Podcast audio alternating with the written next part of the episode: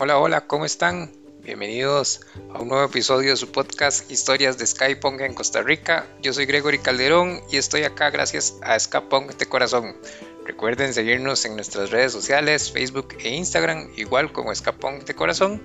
Y también pueden escucharnos en Apple Podcast y Spotify, en la cual estamos subiendo un episodio cada viernes este es nuestro episodio número 15. Estamos bastante contentos por la respuesta que hemos tenido.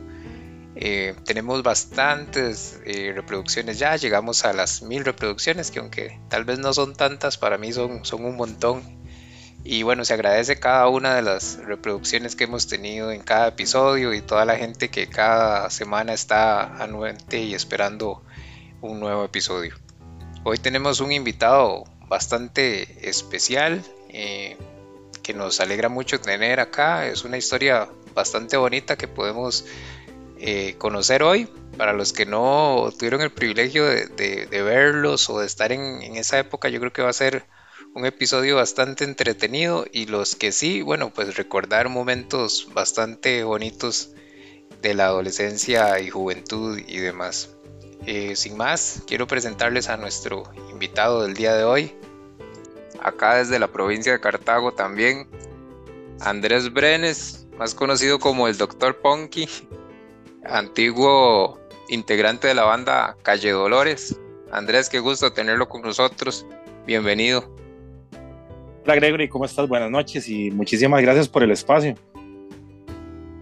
Buenas noches, sí, más bien gracias a vos por, por querer participar y, acompañarnos en un, en un ratito en este podcast eh, invitarlos a todos a, acompañarnos durante el, durante el episodio que va a estar bastante emocionante. Quería comenzar tal vez este, hablando eh, sobre un poco la movida en Cartago, cómo, cómo fue en, ese tiempo, ¿verdad? En el cual tal vez este, comenzó Calle Dolores y cómo estaba la movida por acá y, tal vez lo que recuerde del, rock o del ska o del punk eh, nacional en, ese tiempo. Bueno, sí, digamos, por ejemplo, este, el punk estaba más arraigado en, pues aquí en Cartago había gente que escuchaba punk, pero era un poco difícil, ¿verdad? Este, ustedes comprenderán que en esos tiempos éramos a puro, a puro cassette y el que el que tenía su disco, si era muy amigo de uno, lo prestaba y si no, no se lo prestaba. Entonces era un poquillo es que escuchar eh, Skypong, ¿verdad? Aquí en Cartago lo que más escuchaba era, obviamente, ¿verdad? Garbanzos. Garbanzos era, se escuchaba como siempre, ¿verdad? En el underground ya uno escuchaba garbanzos, este, y como la pregunta original, aquí se escuchaba mucho Fabulosos Cadillacs y, y, y ska argentino, la gente escuchaba mucho eso. Sí, que realmente siempre que, conversamos con alguien que se escucha como eso. Bueno, Garbanzo sí, sí es constante de acá en Costa Rica, pero eh, mucho siempre viene como por el lado de Argentina, con el punk sería como dos minutos, que fue como, el, como que siempre se escuchaba. Y bueno, fueron la primera banda como que empieza a venir mucho a Costa Rica, entonces empieza a tener mucha popularidad. Y yo creo que todos comenzamos escuchando eh, a dos minutos, por ejemplo. Y en el Scadi, principalmente a los fabulosos Cadillacs o, auténticos decadentes. Y bueno, ¿cómo, ¿cómo comienza Calle Dolores? O, yo creo que, no sé si usted ingresa en el momento en que empiezan o, viene un poquito después, pero tal vez que nos cuente ahí la historia que, que conoce. Claro, ve, digamos, este, por ejemplo, el inicio de Calle Dolores fue en 1997 este, se incorporó, bueno, estaba, se conocieron Fabián, Fabián Brenes, eh, ¿verdad? Que era el baterista, y este José Coto, que es el cantante y guitarrista de Calle Dolores originalmente, ¿verdad? Este, ellos este, iniciaron a tocar, ellos a lo que contaban en, aquellos días, ¿verdad? O, hoy en día, este, escuchaban mucho pues como, como te dije, este Cadillac, Soda Stereo, cosas por el estilo. Sapo siempre fue de escuchar Maná, grupos así, más bien yo siempre lo estaba molestando por lo mismo, porque Maná no tiene nada que ver con el ska, pero siempre lo pasaba yo molestando por, porque escuchaba Maná, pero, pero más, o menos, más o menos fue así, ¿verdad? Después, a finales de 1997, este, se incorpora eh, Bernardo Mata en el saxofón, eh, Adolfo Bejarano y este, en el teclado, este, eh, Jonathan Salas, ¿verdad? Este, ellos este, empezaron, ¿verdad? Como creo que le pusieron acertijos. Imagínate la clase de nombre que le pusieron al, al, grupo, ¿verdad? Le pusieron acertijos y después al tiempo este, lo cambiaron como, como Calle Dolores. Este, más o menos yo y, el compañero este Chayo, Esteban Calderón, nosotros entramos ya, ya casi terminando el, el, el, 97 a principios del, del, 98 más o menos. ¿Por qué Calle Dolores o por qué eligieron ese nombre? De esa historia me la contó Sapo en una noche de, de, de chelas, como dice uno, ¿verdad? En aquellos tiempos Dicen que ellos una vez iban caminando, no sé dónde, porque andaban haciendo una sesión de fotos de, ese grupo acertijo. Eso fue lo que él me contó. Ahí cualquiera de Calle Dolores, estoy equivocado, que después me corrija, pero él me dijo que vieron una calle como, como yendo a los diques de Cartago, ¿verdad? Entonces, este, de ahí, de ahí más o menos tomaron el, tomaron el nombre como una, más que todo como una crítica, ¿verdad? A la, a la sociedad, a, a reprimir esa gente, ¿verdad? A toda esa, toda, esa, toda esa temática más que todo. Claro. Y bueno, hay una canción que, que habla un poco, tal vez no es tanto de esa historia, ¿verdad? Habla más bien como de como de la banda, ¿verdad? Yo creo. Ajá, eh, Rapatumbapa, ¿te referís? Sí, no, no recuerdo exactamente el nombre, pero es la que, la que habla de Calle Dolores. Dice Calle Dolores, Calle de Amores. De hecho, yo creo que todas las piezas de, de, Calle Dolores hablan de Calle Dolores, pero fue como, como vivencias que tuvimos. Entonces, este, digamos que así las componía José, Bernardo, eh, Adolfo, mi persona. Ahí todos poníamos un granito de arena, ya que vieras que era muy vacilón, porque de este, el, bajista de nosotros, que era Adolfo Bejarano, este, escuchaba puro black metal por allá lo que era este, Alejandro Montero escuchaba salsa, este, José escuchaba punk escuchaba, este, bueno, otro, otras influencias que tiene él como Manu Chao y cosas por el estilo. Este, de yo escuchaba música clásica, música de, de, de, bandas como de militares, por ejemplo, como Sousa, por poner un ejemplo, no mexicana, ¿verdad?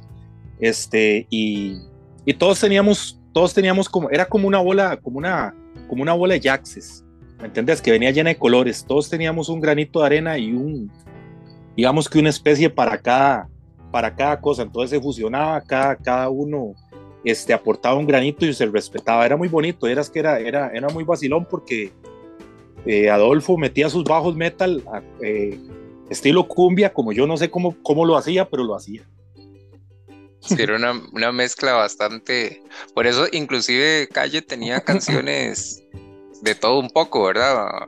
Que a veces alguna canción muy pesada y a veces sí, era mucho ska o así. Tenían diferentes versiones de, de canciones. Correcto, correcto. Más que todo, este, hacíamos una mezcolanza de todo lo que nos gustaba a cada uno y respetábamos las ideas de, de los demás. Yo creo que en esos, en esos tiempos era muy bonito, era muy bonito eso, ¿verdad? Este, si vos este, asistías a un chivo en la finca, como decíamos coloquialmente, este, era muy bonito, todo el mundo ahí, no, pues siempre había sus bronquillas y todo, pero normales, ¿verdad? No, no había tanta, tanta cosa, era, llegaba gente que escuchaba roots o le decíamos reggae, es reggae, ¿verdad? Ska, punk, metal, todo el mundo en el slam y y como hermanos, no, no pasaba, más bien cuando pasaba algo, hasta la gente eh, juntaba a la persona que se caía, era muy, era muy vacilón, era muy, era muy bonito, era un ambiente muy, muy, muy bonito. Tengo demasiado. Como muy de hermandad. sí, exactamente, exactamente. Sí, y que realmente sí, eran festivales así de, de, de, todas las, de todos los géneros unidos, digamos, desde rock, eh, de ska, punk, reggae, como dice usted, hasta metal y hardcore y de todo, ¿verdad? Todo, todos los grupos, por eso es que eran festivales, ¿verdad? Porque todos se unían para poder hacer un concierto y que, que, que llamaba mucha gente, ¿verdad? Por la diferente variedad de, grupos. ¿Y cómo, cómo, se o cómo se empiezan a conocer ustedes? ¿O cómo es que, se, que, por ejemplo, llega usted a la banda o si eran familia, eran amigos o... Ve, digamos, por ejemplo, yo conocí a Sapo y éramos este, vecinos ahí en Agua Caliente. Él vivía tal vez un par de kilómetros más, más hacia abajo de mi casa, pero siempre estábamos interactuando y nos conocíamos desde, desde, desde carajillos, como dice uno, ¿verdad? Este, después me di cuenta que andaban buscando un trombonista. Este, yo desde pequeño siempre me ha gustado el trombón, ¿verdad? Es, el instrumento que amo. Hoy en día lo estudio ya profesionalmente, ¿verdad? Es, eh, cambié el punk por la música clásica y Beethoven y todo eso. es algo tan vacilón, ¿verdad? Pero, pero sí, sí, fue un tiempo de, de demasiadas, de demasiadas emociones, de, de demasiadas cosas lindas. Claro, ¿y cuántos años tenían, digamos, en, eh, todos ustedes cuando comienza Calle? De, ahora, para contestar, pues no te contesté, digamos, yo entro como más o menos como en el, en el 98, pero digamos, el chisme se da porque yo le, le dije a un amigo de Sapo que que iba a tocar en Calle Dolores. Entonces Sapo se lo comentó a José Coto y Alejandro Montero, que era el percusionista en ese tiempo, y ellos me fueron a buscar. ¿Verdad? Yo en ese tiempo fumaba, gracias a Dios ya hace mucho tiempo dejé ese, ese vicio, ¿verdad? Porque dependo de los pulmones para poder seguir tocando, ¿verdad? Entonces, este, yo me estaba fumando un cigarro y yo pensé que se bajaron ese, ese par de, de, bichos grandísimos. José siempre ha sido muy alto y, y Alejandro también, y yo, y seguro me van a, seguro me van a dar sopa de muñeco, este par de chavalos, ¿verdad? Porque me llegaron a decir, este, usted conoce a Andrés Brenes y yo estaba ahí fumando un cigarro tranquilo, de, de se te paran dos, dos, dos meros monos grandísimos y Digo yo, y les digo o no les digo. Y de ahí al final sí, sí les dije que, que, era yo, ¿verdad? Toda la cuestión. Por coincidencia me encontraron de una vez. Fuimos a mi casa, este, les toqué, nunca se me olvida, toqué una parte de Star Wars y les, a José y Alejandro les gustó. Me invitaron a, a un ensayo que los hacíamos aquí por el estadio en la casa de, de María Soledad, que si algún día escucha el podcast o, o escucha por ahí, saludos, ¿verdad? Era una, era una, ¿qué te puedo decir? En una bodega de jardinería que le dábamos al lado atrás lleno de tiliches. Y ahí, ahí sonaba los principios de, de patria y muerte, de Macha, y este, de Esperanza y, otro, y otro poco de sinfín de piezas, ¿verdad? Que están en el, en el primer disco. Claro. ¿Y el primer disco, en qué momento sale? Ese disco fue algo, algo digamos, ¿cómo te puedo decir? Fue algo así, como un boom, porque yo me acuerdo que yo entré a Calle Dolores, como te digo, ya a principios como el 98, y este ya de, en el 2000, en el 2001 ya empezamos a, a ir a Radio U, a las sesiones de grabación. Era una cosa muy nueva, digamos, era, nos, de hecho nos, nos grabó Leo León en ese tiempo, ¿verdad? Y todo empezó como, como hacer un disco como por, como para ver qué nos salía, digamos, para, para tirarlo a la calle. Y de hecho, Bernardo una vez este, me contó que ellos iban en un bus de, de Saxa en esos tiempos, hace, uh, hace años de eso, y escucharon una pieza en Radio U de, de nosotros y fue, imagínate, en esos tiempos, en, en los noventas que era la de piedra, ¿verdad? escuchar una pieza de uno en el radio era como, uy, ¿qué es esto? Como una pieza que yo inventé o, cosas por el estilo iba a sonar en el radio. Este, y fueron, como te digo, fueron muchas cosas. Entonces, digamos, por ejemplo, ya empezó a salir la iniciativa, ya José Coto, Bernardo Mata, este, y los demás integrantes ya tenían la base. yo llegué a incorporar eh, unas partes de vientos que ya Bernardo prácticamente ya tenía montadas y lo que incorporé fueron algunos toquecillos de vientos, como le decíamos nosotros, y los solos que yo, que yo eso sí los inventé, pero la música casi que ya la tenía Bernardo Mata y José Coto. ellos eran los que principalmente empezaban a componer, ya después ustedes le hacían los arreglos. Digamos que al principio sí fue José Coto y Bernardo, porque digamos ellos estaban, tenían, digamos, ellos estaban al principio del, del grupo, ya conforme se fueron incorporando eh, los demás integrantes, cada uno, como te dije al principio, poníamos el, el granito de arena y eso era lo bonito, digamos, que pues tal vez en algunas piezas no le dábamos oportunidad a otros, pero en alguna otra pieza entraba, digamos, vos escuchabas eh, cumbias en Calle Dolores, como me dijiste, encontrás metal en Calle Dolores, encontrás hardcore en, en Calle Dolores, encontrás ska en Calle Dolores, encontrás muchas cosas. Nosotros nunca fuimos partidarios de hacer el ska argentino, nunca, nunca nos, siempre quisimos hacer algo original, pues obviamente teníamos nuestras influencias de Kylax eh, y de un sinfín de grupos que este poco de locos escuchábamos en ese tiempo, porque como te digo, eh, este, había uno que escuchaba black metal y había otro que escuchaba este, es que Oscar de León salsa, entonces no, no, era como una, una, una, una fusión rarísima, ¿entendés? Claro, pero y qué hace, las, las diferencias hacen que, que sea también, digo, bastante bueno el producto que se genere, ¿verdad? También porque es variado. claro. Bueno, mm, el Simples Frases eh, creo que sale como en el 98 y tenía 12 canciones, si no me equivoco. Eh, aquí lo, estaba buscando. Encuentro a Machita Carita, Patrio Muerte, Desorden FC, Everybody Sabe Mucho, Disco Dolores, Fuera, Hay que mover los pies, Cara de Muerto, Hormigas, Esperanza, Campeón Vainica. Y Disco Dolores, como una canción instrumental al final. ¿Cuál de esas le, le gusta más? La verdad es que este, todas esas piezas eran, bueno, muy, me, me, fascinan, ¿verdad? Todas, pero la que más me gustaba era Patria o Muerte. Esa era su favorita. Sí, es que nunca, nunca se me olvida cuando cuando José empezaba, ¿y qué? Y todo el mundo cantaba ese coro y todo el mundo arrancaba después con el slam ahí en, la finca. De hecho, si quieres, de que hecho, si quieres te puedo contar un poquito de esa historia que mucha gente no la conoce. Nosotros fuimos los primeros en alquilar la finca aquí en Cartago, ¿verdad? Eso fue para un Halloween.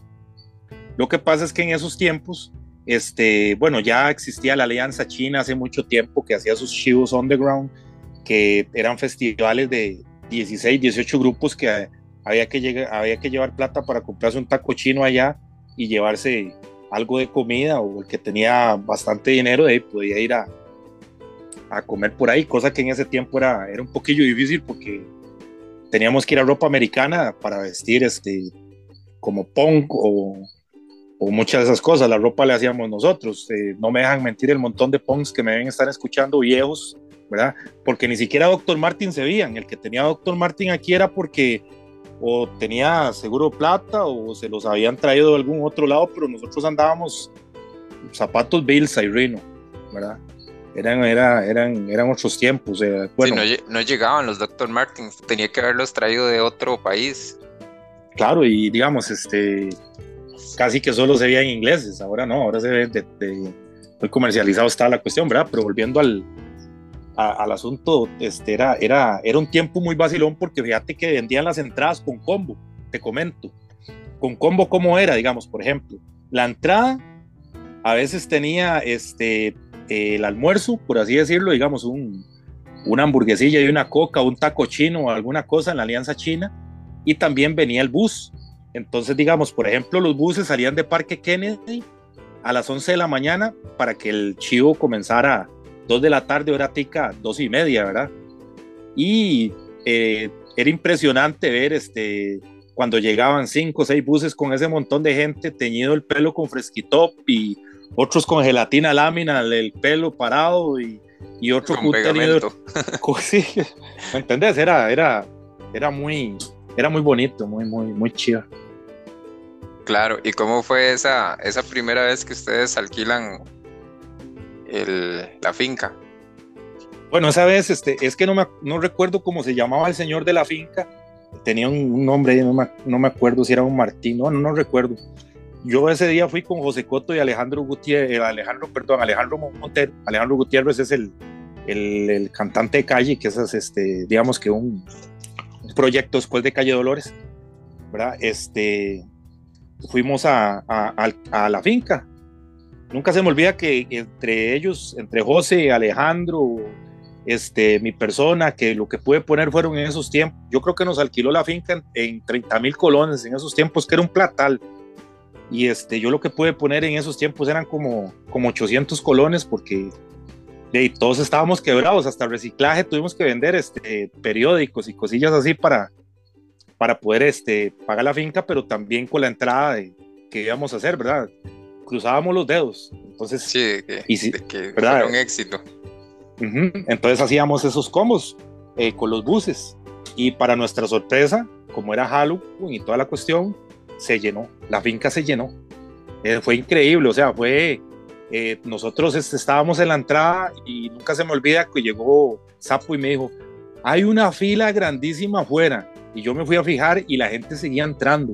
Y gente como te digo, de, pelos de colores, que ahora eso es normal, pero en esos tiempos ver una persona con el pelo verde, uno decía, pero este chaval, que, ¿verdad? Son cosas que, que era muy fuerte, digamos, por ejemplo, en ese tiempo que la gente de Cartago siempre ha sido, vos que sos de Cartago, sabes que aquí son muy conservadores, ver un chaval con, con, con una camiseta ahí, exploiter, y el pelo de colores, y botas y esto, y la gente se quedaba asustada.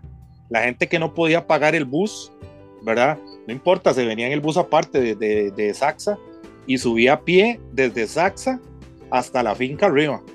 Entonces, se, los demás grupos y nosotros empezamos a ver que, que, era un buen lugar, más que nosotros éramos de Cartago, queríamos hacer varias actividades ahí y este, la finca, la finca fue todo, todo un éxito. Ya después otras agrupaciones como Garbanzos, Motska, eh, Gandhi, Inconsciente Colectivo, todos los grupos de rock nacional de aquí tocaron en la finca, absolutamente todos. Que, después la finca se hizo, yo creo que se lo hicieron más grande y lo hicieron hasta más bonito, pero yo creo que al principio no era, no era tal cual, por lo menos yo lo recuerdo, que, ya después tenía, tenía una parte, bueno, ya todo una, un ventanal o una pared de vidrio y, de todo en cerámica y así, pero creo que al principio no era tal cual así, o no sé si usted lo recuerda. Vieras que en esa, en esa remodelación creo que yo solo toqué muy poco. Yo recuerdo que yo toqué tal vez unas tres, sí, como unas tres veces. Ya nosotros, toqué, ya cuando eso pasó, ya la finca iba en, decadencia. La finca cuando estaba, era lo más y mejor, era cuando estaba aquella entrada de madera, que todo el mundo se paraba ahí a a consumir confites, ¿verdad? Y otras cuestiones que consumían y, este, cervezas y toda la cuestión. Y había una poza por ahí también, había gente que se metía a nadar ahí a esa poza. Este, y era muy bonito, era, este, la gente llegaba, el, tal vez el, el, chivo comenzaba a las 5 de la tarde y la gente ya desde la una estaba ahí. Llevaban almuerzo, este, la gente innovaba, este, digamos, tenía creatividad, como decía eran unos tiempos muy, muy bonitos en el cual se veía la creatividad, no es como ahora, ¿verdad? Que, que pues eh, uno está a la vanguardia de todo lo digital y toda la cuestión, pero siento que ha, que ha maleado mucho la escena. De hecho, creo que la escena en este momento, gracias a ustedes, a Radio U, que todavía está a la vanguardia y otros programas que al estar yo tan, tan viejillo seguro ya no, ni conozco, ¿verdad? Pero ustedes son los que siguen llevando la bandera. Creo que nosotros en, el rock nacional estamos en un retroceso, ¿verdad? Porque esto que estamos viviendo, como estos podcasts y todas estas cuestiones, esto este, se inició al principio, ¿verdad? Valga la redundancia, con, con Vladimir y, otras personas en, en Radio U. Tenía, tenían un espacio que se llamaba La Escalera, que eso era los sábados a partir de la una de la tarde y solo los que conocían el underground ponían ese, ese programa y si no era con ellos, era en Faida Compli con, con Laurito, que no sé, yo creo que está en Alemania en este momento, Laurito, que este, ponía videos de, de, de la finca o ponía videos de hormigas en la pared o, o otro sinfín de grupos que, que fueron pioneros en este, en este movimiento nacional. Sí, que esa parte era, bueno, a mí me encantaba la escalera porque porque eran, si no me equivoco, eran 20 canciones, creo, 20 canciones y iban en orden según eh, según lo que más la pedían, la pedían cada canción en la, creo, en, la radio, entonces, este, ahí se iban metiendo todas las bandas y iba desde, igual, reggae con, no sé, por decirle un ejemplo, Mecatelio, este, estaba Garbanzos, El Guato por ahí, y también estaba, por ejemplo, bandas de, de hardcore o así como Desnuque, eh, no sé, Totem. Sí, estaba la, había una banda de hardcore que me fascinaba, que se llama, bueno, se llamaba. Esa banda me, me fascinaba, era, eh, estaba digamos, en esos, eh, bueno, es que habían un montón de bandas que hoy en día desaparecieron. De hecho, yo veo el Rock Fest ahora y, este, pues muy chiva, muy chiva la iniciativa, pero en sus principios el Rock Fest era un, era digamos que una eliminatoria de un montón de grupos, hacían hasta hasta por allá hacían eliminatorias para que el grupo participara y, gracias a estar en los primeros lugares en la escalera, uno podía participar en el, en el, en el Rock Fest, algo así, algo así más o menos yo, yo recuerdo. También nosotros antes teníamos la costumbre de que si un grupo iba a sacar un disco, entre todos nos ayudábamos, íbamos a la presentación del grupo y después íbamos a la presentación de, del otro grupo en, en, en, en amabilidad, ¿verdad? Con, para ayudarnos entre todos y, seguir adelante como esto, porque todos salíamos adelante juntos ahí, era, ahí no habían competencias ni que garbanzos, ni que mosca, ni no, no, ahí eran grupos de ska somos estos, grupos de metal somos estos y grupos de hardcore somos estos y todos tocamos juntos. Ahí no, como te digo, ahí era, era muy chiva porque en un momento empezaba a tocar broca y de ahí cerraba inconsciente colectivo. Sí. Tal vez si recuerda, no sé si, si estoy ya pidiendo demasiado, pero si recuerda quiénes tocaron en ese primer concierto. ¿Con nosotros? En la finca. Sí, en la, en la finca. Sí, claro, yo creo que tocó. Bueno, fue pucha, es que si no me equivoco, en ese tiempo, como, como eso lo, lo, lo, organizó José y Alejandro, digamos que creo que tocó un grupo que se llamaba Cartamanga. Por ahí andaba este Wina, eh, los, el bajista de aquí de Cartago, eh, quién más, este y otros grupos de San José que sí se me van en este momento. es que son muchos años ya. Sí, es demasiado tiempo. ¿Cuánto dura más o menos ese, ese movimiento con, bueno, yo, yo, yo llegué a, estar un poco con la en la finca, tal vez, por, pero ya era, ya habían pasado muchos años, digamos, fue quizás que en el 2000, 2003, digamos que 2003, 2005, más o menos, porque tampoco, digamos, cuando yo empecé a ir, eh, realmente yo logré ir a la finca como unos cuatro o cinco conciertos recuerdo. Ya después, eh, ya casi no se usaba la finca, más bien di como que la, cerraron y empezó a darse un poco Picachos, que era enorme también, pero ya después de, y también ya eh, se acabó un poco Picachos y, y sí había como algunos conciertos en la resaca, pero eran un poquito más pequeños, la resaca o las caídas que, era lo que se daba, que sí, sí logré algunos, pero igual también poquito, porque ya la resaca creo que también mm, ya se estaban haciendo pocos conciertos ahí, igual en las caídas. Correcto, digamos que ya eso, la resaca y las caídas ya era, ya era ya casi que lo último, digamos, del, del movimiento, por así decirlo, grande. Porque es que, digamos, si, ok, yo sé que los, que los conciertos de ahora bueno, no he vuelto a más, a, muchos conciertos ahora, no sé cuánta gente irá, pero los conciertos que yo, que yo recuerdo del rock nacional, o sea, yo, era increíble el montón de gente, era increíble, porque es que de verdad que la gente de esos tiempos se identificó con el movimiento, o sea, todo mundo sí escuchaba pues su Maiden y su Metallica y los grupos de afuera, pero empezaron a, identificarse con los grupos de aquí, digamos, como México tenía su maldita vecindad, Costa Rica también tenía su garbanzo, su mosca y su calle Dolores también. Sí, exactamente.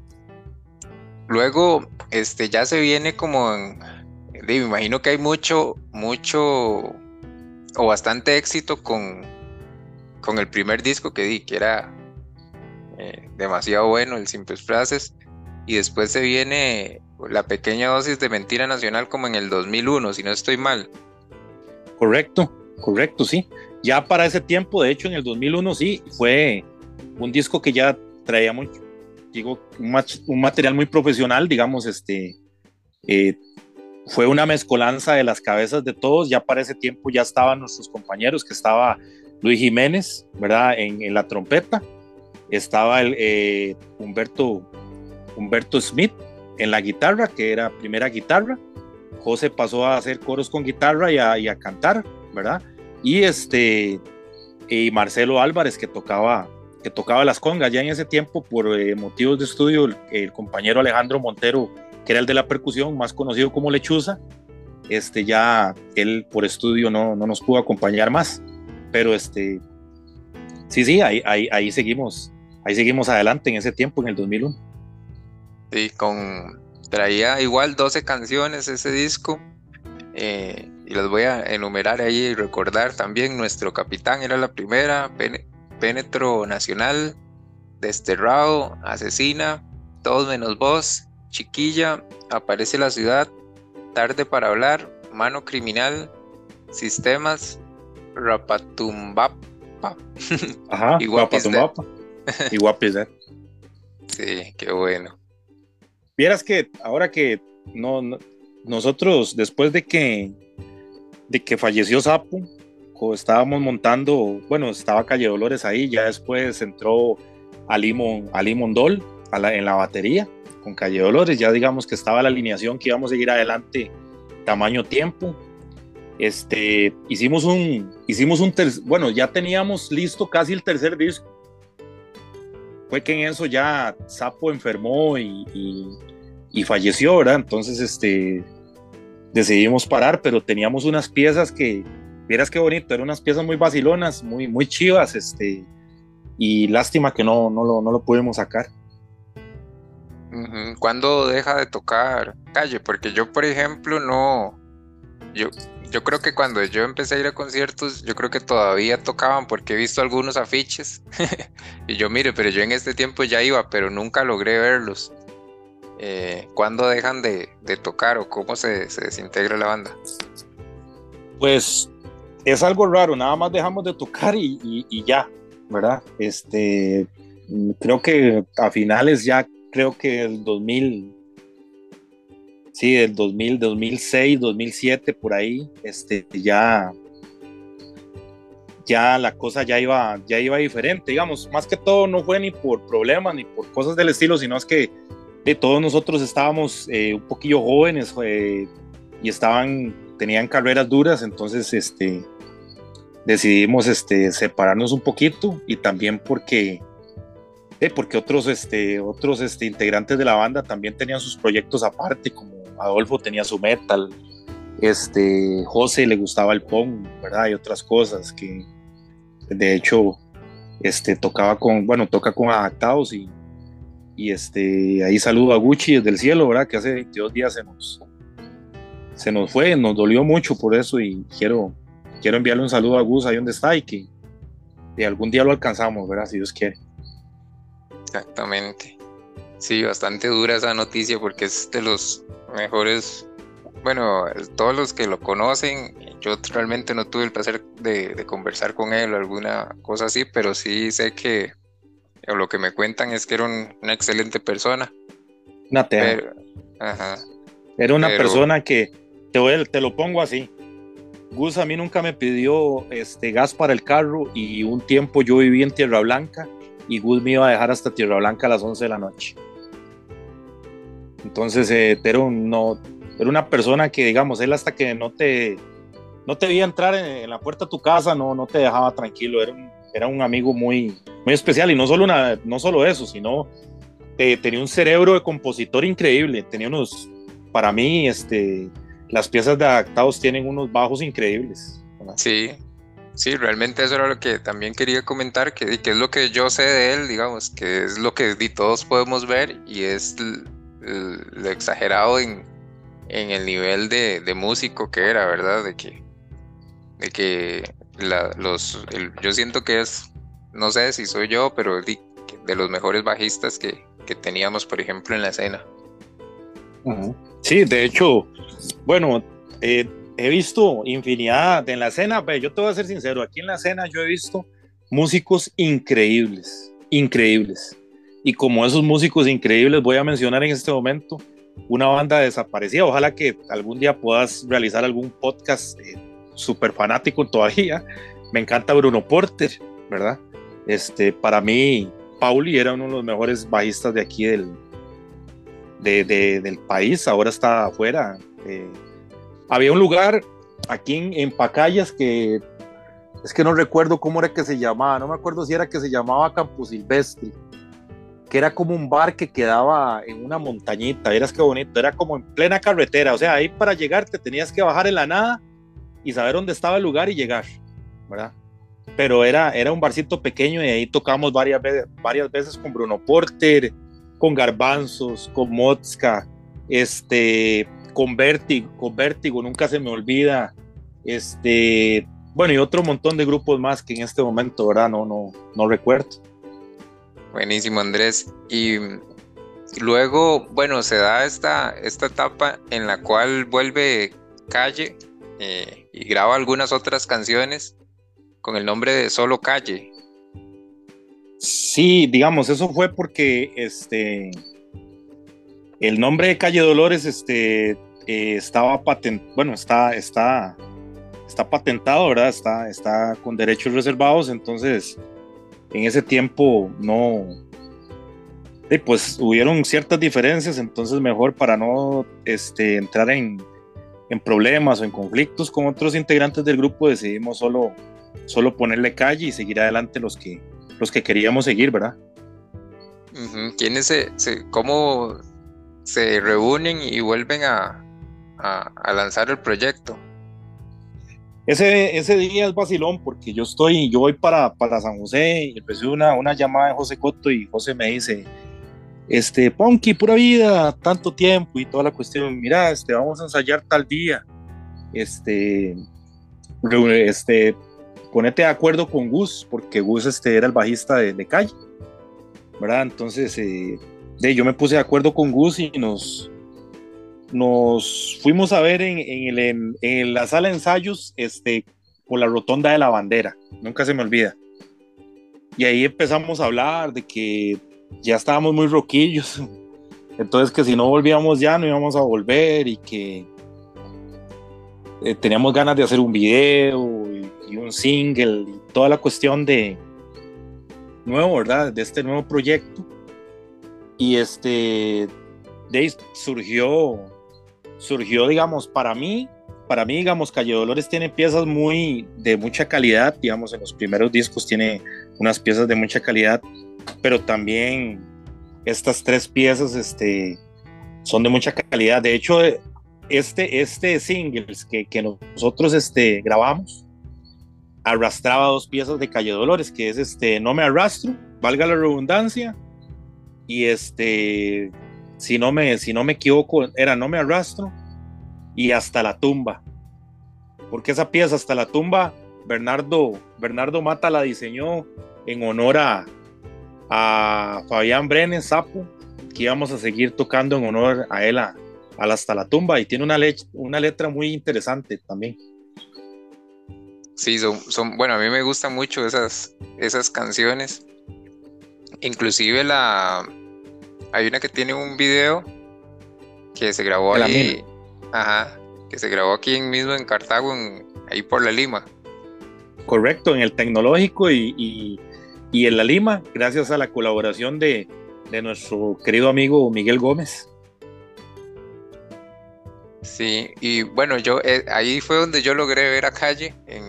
inclusive hubo, si no estoy mal, un concierto en el cual vino Boicot de España y tocaron en La Nena, si no me equivoco, era que se llamaba el lugar. correcto. y, ahí tocaron todos, inclusive eh, ese día cantó Coto. Cantaron los dos. Ese, ese, ese concierto, no sé si te acordás, Gregory, que fue como casi a las 12 de la noche, ¿verdad? Algo así. Sí, fue bien tarde. Bueno, yo me enfiesté un poco ese día. sí, no. Pero... De hecho, yo creo que todos andábamos igual.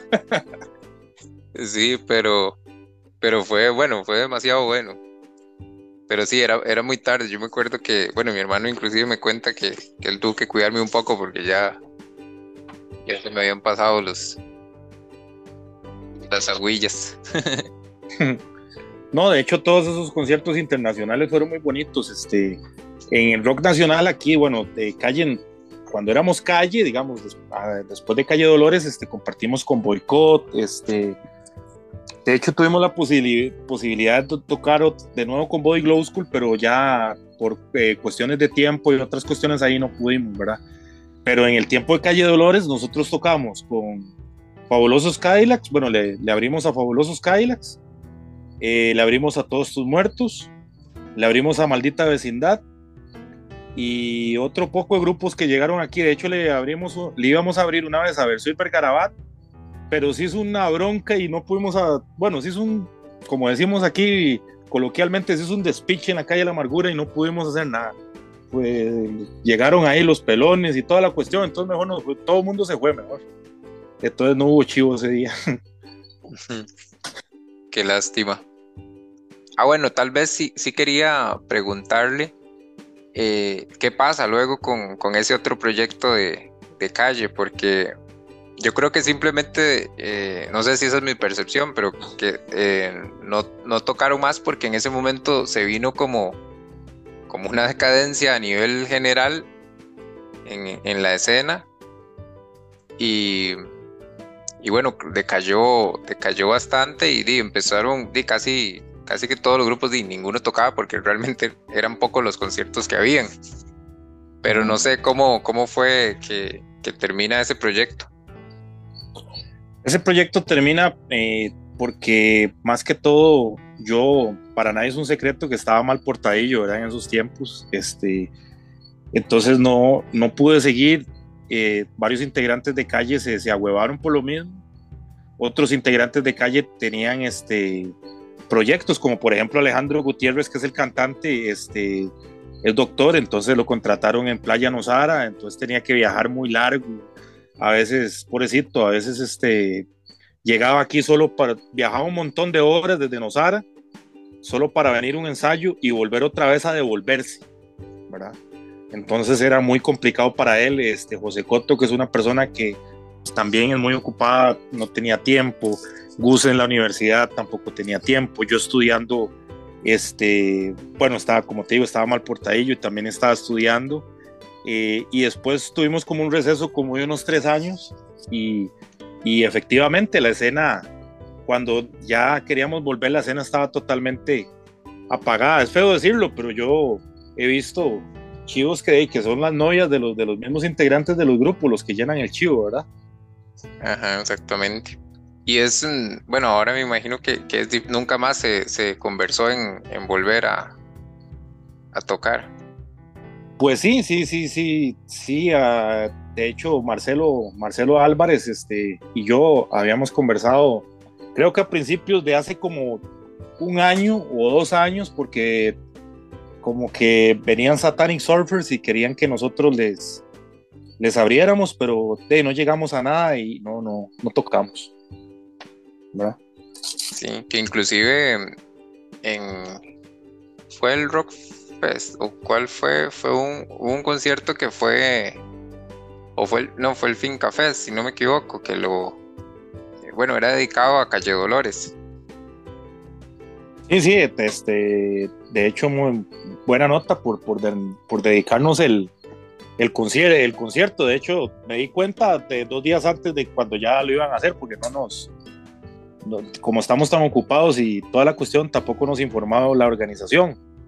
Pero les agradezco mucho el, presente y, ojalá que no que solo de Calle Dolores, también de, otro montón de grupos, porque hay que recordar que los que hicieron el colchón para que Calle Dolores y todo Garbanzos y un montón de grupos tocaran en esos tiempos fue Gandhi, Inconsciente Colectivo, Café con Leche, con, con, con, mi, con mi hermano, ¿verdad? José Calmani, que varias, varias lo que eran nos pegaban.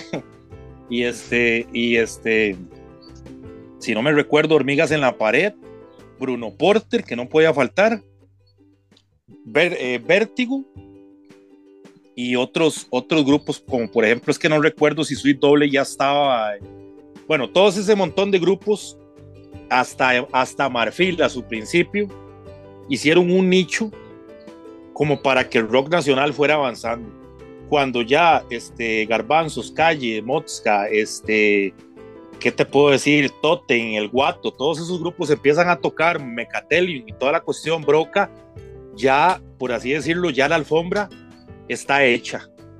Y nosotros vamos creando el, lo que es este, el ambiente underground de Costa Rica entre todos, no solo Calle, todos los grupos lo crearon. Y de ahí, no sé, después este, no sé qué pasó, que se enfrió, no sé, este, no he vuelto a ningún show de, de, bandas de, de, de punk ni ska últimamente como te digo, este, lo que estudio es música clásica, entonces no, no he tenido como mucho tiempo porque eh, la música clásica hay que, hay que dedicar, dedicarle casi que toda la vida, ¿verdad? Para, para lograr este, poderla tocar como se tiene que tocar. Pero siento que hubo como un, no sé en qué tiempo de esta era, del 2000 para adelante, hubo como un enfriamiento en la escena. No sé qué fue lo que pasó. Si los grupos este, jóvenes que venían dejaron caer la escena o, o fue que en la radio no les dieron más, más seguimiento, o no sé qué fue lo que pasó, porque de un momento a otro se metió el, el, el reggae, o por así decirlo, el, esta cuestión, el, es que no sé ni cómo se llama, porque cómo se llama este, el, el reggaetón y esta cuestión, y fue como un tipo como de, vuelta a la rosca y la gente como que se, se le hizo un update y la gente empezó a escuchar otras cosas como hip hop y reggaetón, valga la redundancia, y, otro tipo de cosas, ¿verdad? Que ahora es lo que se, lo que se oye, como por ejemplo, de los que tenemos hijos, yo tengo una hija que escucha cosas coreanas que, que uno ni, ni, se imaginó que, que eso iba a estar de moda en estos tiempos.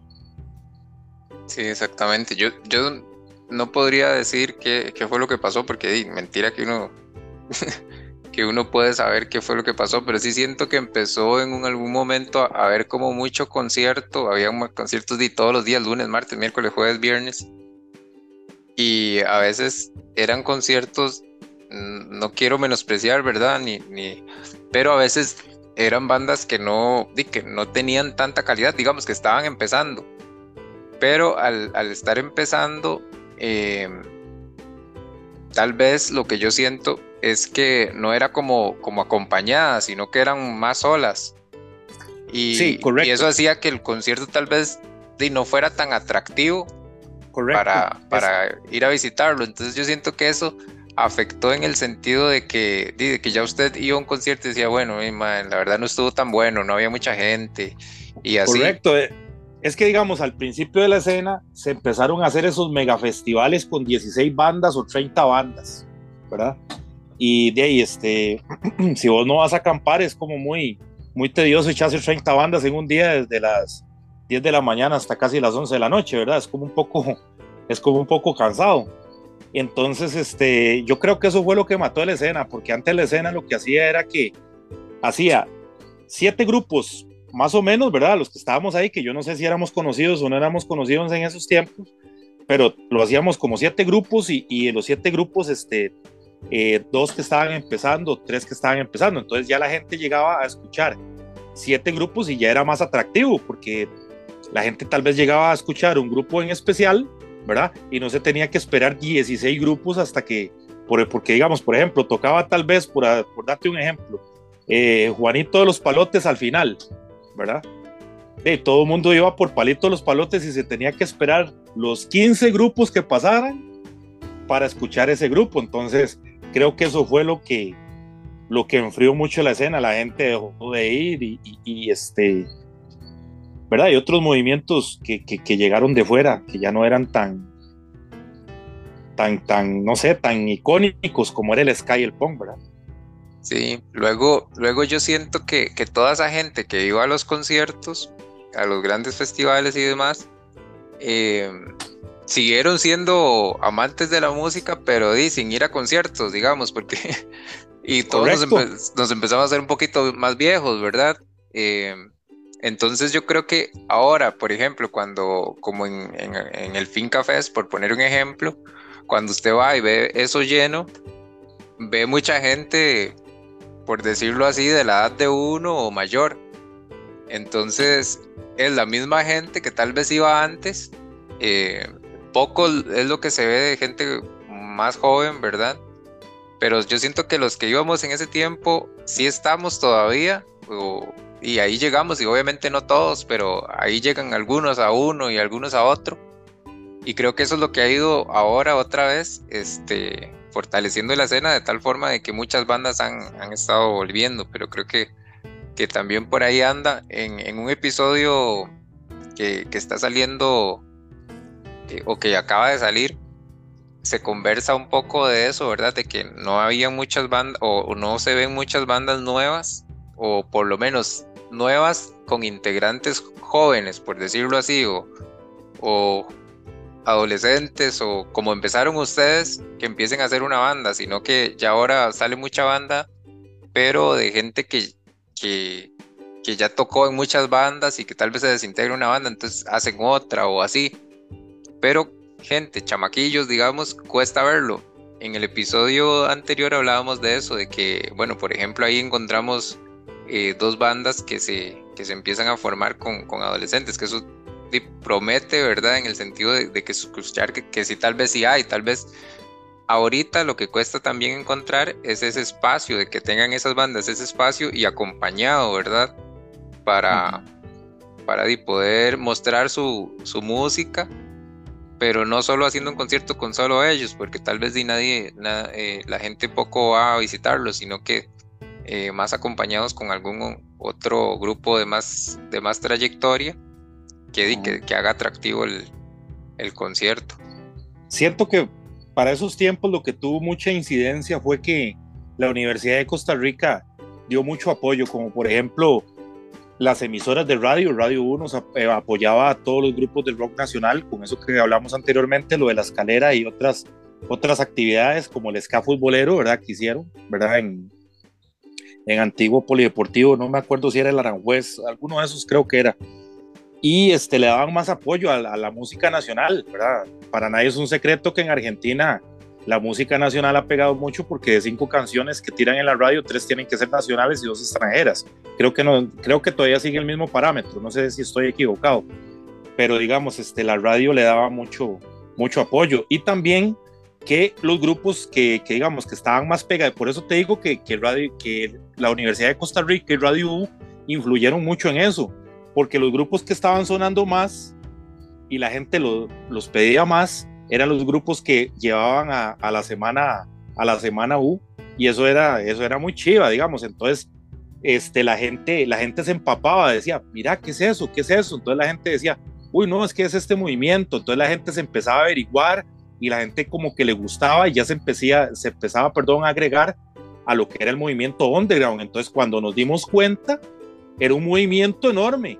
Y en ese movimiento estaban las emisoras viejas de radio, que estaba 979, que era una emisora que escuchábamos, creo que ahora es 9.5, no estoy seguro, bueno, no volví a escuchar mucho esa emisora, pero las emisoras de radio daban ese boom para que las bandas nacionales crecieran, pero ahora totalmente todo está apagado, yo no escucho, bueno, ahora eh, con vos con este espacio, eh, de vez en cuando Radio U con Exxon, que Exxon todavía sigue a la, a la vanguardia, antes este, en M por I, en Canal 15, llegaban bandas, o sea, había mucha, mucha, mucho espacio como para que las bandas crecieran. Pero hoy en día, este, yo creo que la juventud lo que le gusta es lo exterior, ¿verdad? Sí, sí, exactamente. Que bueno, ahí vamos a ver cómo se va comportando, por lo menos nosotros vamos a mantenernos. Este, vamos a ver cómo se va comportando. La otra semana tenemos también de invitado a, a, a Ticozón, que, Qué bueno. que sí, que es una radio que ahí que está cumpliendo 18 años y, y también han hecho un poco de, de ese trabajo de, para mantener a las bandas nacionales también. Más bien, aprovechando tu espacio, este, quiero agradecerle a todas las personas que fueron a los conciertos, no solo de Calle Dolores, de todas las bandas de, rock nacional, los que corearon con nosotros. A Misfit, si está vivo por ahí, se nos está escuchando, que sale en la portada del Simple Frases, ¿verdad? En la, la parte trasera del disco. Este, hay mucha gente linda que ayudó en, en, muchas cosas, no solo a tocar, sino en el backstage, que, en la gente que ayudó en el sonido, en la gente que se llevó colerones porque le bajaban los cables y le desconectaba la mixer en medio, en medio eh, es, slash, eh, en medio mosh, por así decirlo, slam mosh, como le quieran decir. Este, fue muy, fue, fueron épocas muy bonitas. Sí, realmente. Y Andrés, ¿qué, ¿a qué se dedica usted? Bueno, ahora ya nos contaba que seguía estudiando y sigue dedicándose a la música, tal vez eh, en música clásica, pero ¿a qué se dedica ya como, como persona? O tal vez si nos cuenta un poco más de usted ahorita como persona. Claro, yo en este momento trabajo como este, oficial de seguridad, trabajo este, para la caja, ¿verdad? Este, pero este, pronto eh, pienso salir porque estoy estudiando mi sueño, que es profesor de música. Este, me dedico a la música clásica, como te digo, este, hace años ya pues dejé de tocar mucho punk y mucho ska, aunque aquí a veces en la casa a veces me pongo a tocar este eh, solo de, piezas de trombón que me traen muchos recuerdos. Aquí no le trae recuerdos que calaveras y diablitos, ¿verdad? O, piezas por ese, por ese, por, ahí, ¿verdad? Eh, yo, estoy yo estoy dedicado totalmente a la música clásica pienso conformar una orquesta el día de mañana, estar en una orquesta, perdón, el día de mañana, sea aquí o exteriormente, fuera del país. Y, este, de, seguir llevando en alto el nombre de Costa Rica, porque aquí lo que hay son buenos músicos. Lo que pasa es que a veces hay que creérsela. Claro, sí, exactamente. Eso sí, sí, sí encontramos, ¿verdad? Muy, muy buenos músicos. Y yo creo que inclusive eso sí hemos visto eh, que ha salido, digamos, que ahora se encuentra uno muchas bandas eh, de mucha calidad, eh, o por lo menos que cuando, bueno, también es que son facilidades, ¿verdad? Al nivel de, al producir un disco, ¿verdad? Se encuentra usted de que alguna banda que usted tal vez no ha escuchado produce una canción y, es de muy buena calidad. Claro, la, facilidad es diferente a antes, ¿verdad? Que, pero, pero eso sí se encuentra que es bastante positivo el encontrar eh, buenas producciones y muy buenos músicos también. Claro, más bien, este, digamos, es, es como, ¿verdad? Irónico que ahora, este, habiendo más posibilidades, eh, sea como más, más lento, ¿verdad? La, la cuestión, y antes que habían menos posibilidades que a más de uno de nosotros, y eso no lo puede negar más de uno, porque a más de uno de nosotros nos cargaron por andar pegando este, afiches con, con goma de almidón, cristal en los de los postes, ¿verdad? Por andar ensuciando la vía pública. A más de uno fuimos a dormir ahí varias veces a la delegación para que las demás personas fueran al chivo, porque no, no digamos, no, no teníamos los medios como para Facebook, como para, para transmitir la propaganda, o, Radio la transmitía, pero la televisión no, entonces era muy, muy complicado, era eh, tan complicado como que si pues, no te encontraban en la casa, no te pasaban el mensaje para que fueras en la fiesta de la noche y te quedabas sin, sin salir, ¿verdad? Sí, eso es curioso porque a mí me pasó que de verdad los conciertos para poder ir, eh, era, la propaganda era por medio de afiches y de volantes que se entregaban, ¿verdad? Pero principalmente afiches que usted veía en los postes. Y como yo era de la zona de los Santos, entonces al, al ser de la zona de los Santos, de ahí no llegaban los afiches, obviamente, ¿verdad? Entonces, tal vez llegaba a Cartago y veía un afiche y decía, ¡y madre, qué concierto! Pero tal vez era al día siguiente y ya no, digo, uno en el cole y así no le daba chance de, yo tenía que ahorrar un montón para poder, para poder ir. Y a de hecho, Eso, de hecho, eso era lo que pasaba, digamos, por ejemplo, te pasaba igual que vos, digamos, llegaba gente de largo y decía, Garbanzos o Calle o los o X grupo, el que sea, va a tocar en tal lado. Entonces eso servía como, como anuncio, ¿verdad? Y había mucha gente, de hecho de Los Santos, yo no sé si todavía lo hacen, pero yo de Los Santos, este, yo vi varias bucetas que pagaban a gente de allá y venía a Chivos aquí a, a San José. Entonces era, era muy, era muy bonito. Yo no sé si todavía en Los Santos está ese, eh, todavía hacen eh, chivos ahí, creo que tienen un bar que La Cueva, ¿quién no conoce La Cueva de Los Santos, verdad? sí, realmente ahorita hay una movida bastante bonita en, Los Santos. Y sí, todavía, digamos, en ese tiempo yo siempre, nosotros íbamos, eran bucetas y así, por eso es que también había, tenía que ahorrar uno más porque, porque había que pagar la buceta y casi con solo pagar la buceta ya a usted se le fue la plata, ¿verdad? Más la entrada. Y eso era una parte bonita lo que usted decía anteriormente, de que la entrada incluía, incluía un combo ahí de una hamburguesa y un fresco. Sí, digamos, habían entradas que solo incluían el transporte, a como habían otras que incluían el transporte, un sanguchillo, una hamburguesilla ahí y un fresco. Por lo menos tenía algo en el estómago uno, ¿verdad? Para, para tirarse los 16 grupos que se tenía que tirar en esos tiempos. sí, sí, exactamente. Y, y sí, era, era así como por bucetas, que uno, de que nosotros íbamos, pero era difícil darse cuenta. Me acuerdo que para el concierto que usted decía de Maldita Vecindad, que vino, eh, yo puse punto de garaje y entonces en punto de garaje empiezan a decir, bueno, hoy es el concierto con Maldita Vecindad y no sé qué, yo como, no me di cuenta.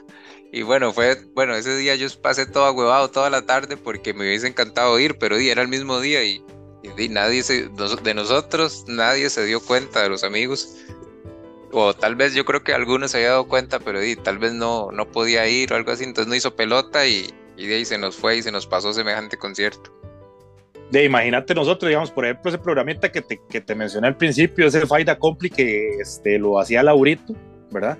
El Laurito era la influencia del metal aquí en Costa Rica y otro género de música, este, por así decirlo, industrial y alternativa y otros grupos, ¿verdad? Pero en ese programa, aparte de que presentaban metal, Laurito siempre decía, y recuerden, recuerden gente, mañana hay chivo en la finca, rieguen la bola, chivo en la finca y recuerden, vale 200 colones o, o 300 colones, ya saben, el día del evento 500 colones.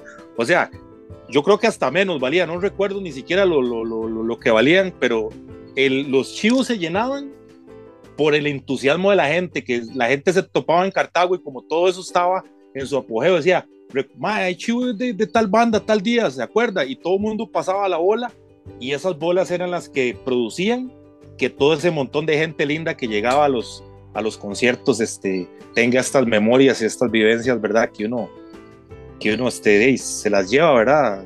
Cuando, cuando viaje a otro lado, ¿verdad? Claro. Y bueno, entonces no sé, yo creo que podemos llegar hasta aquí. No sé si quería comentarnos alguna otra historia o algo más, este Andrés. No, eh, yo estoy anuente a cualquier, a cualquier programa que me quieras invitar y hay muchas cosas que contar, pero lo que hace falta es tiempo. sí, sí, más bien agradecerte por el, por el tiempo eh, por el espacio, contarnos un poco de la historia, eh, acordarnos un poco de, Calle Dolores que tanto nos gustó y que todavía nos gusta, ¿verdad? Yo eh, siempre paso buscando, lástima que todavía, o sea, que no, que no se puede escuchar en, algunas plataformas, sino que hay que buscarlo como en YouTube para poder a veces tenerlo, pero, pero si no, entonces siempre lo tendría ahí grabado en mis playlists y demás. Eh, pero bueno, es, es, bonito la historia que pasó. Ahora y también vienen bandas diferentes y demás que también hacen, hacen un poquito y, siempre va a quedar dentro de la historia de Calle Dolores. Más bien buenísima nota por, por el espacio y toda la cuestión. Y te quiero dar un dato ¿verdad? que me acabo de acordar. En esos tiempos, la gente lo que tiene que recordar es que todos los grupos que estaban en ese tiempo éramos músicos activos. Casi todos los fines de semana tocábamos en todo lado por allá, Mecatelium andaba en Guapiles y calle, la otra semana nos tocaba a nosotros, la otra semana iba en concierto colectivo, la otra semana iba a Gandhi. Todos los grupos tocábamos, este, todos los fines de semana habían chivos y habían chivos de todo y para todos. Cosa que, que ahora duele, ¿verdad? Este, que no hayan esos chivos, pero como te lo reitero, gracias por el espacio y si querés este, otra historia, yo con mucho gusto estoy, estoy a la orden. Buenísimo. Entonces, bueno, ¿no? Estuvimos con, con Andrés Brenes.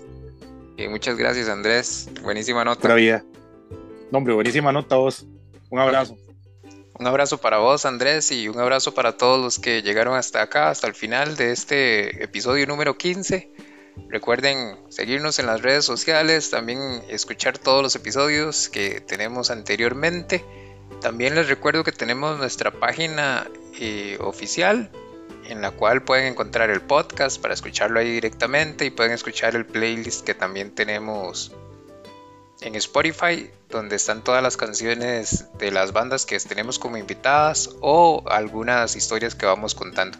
Entonces ahí tienen música por escuchar también y todos los episodios. Muchas gracias por escucharnos, que tengan muy bonito fin de semana.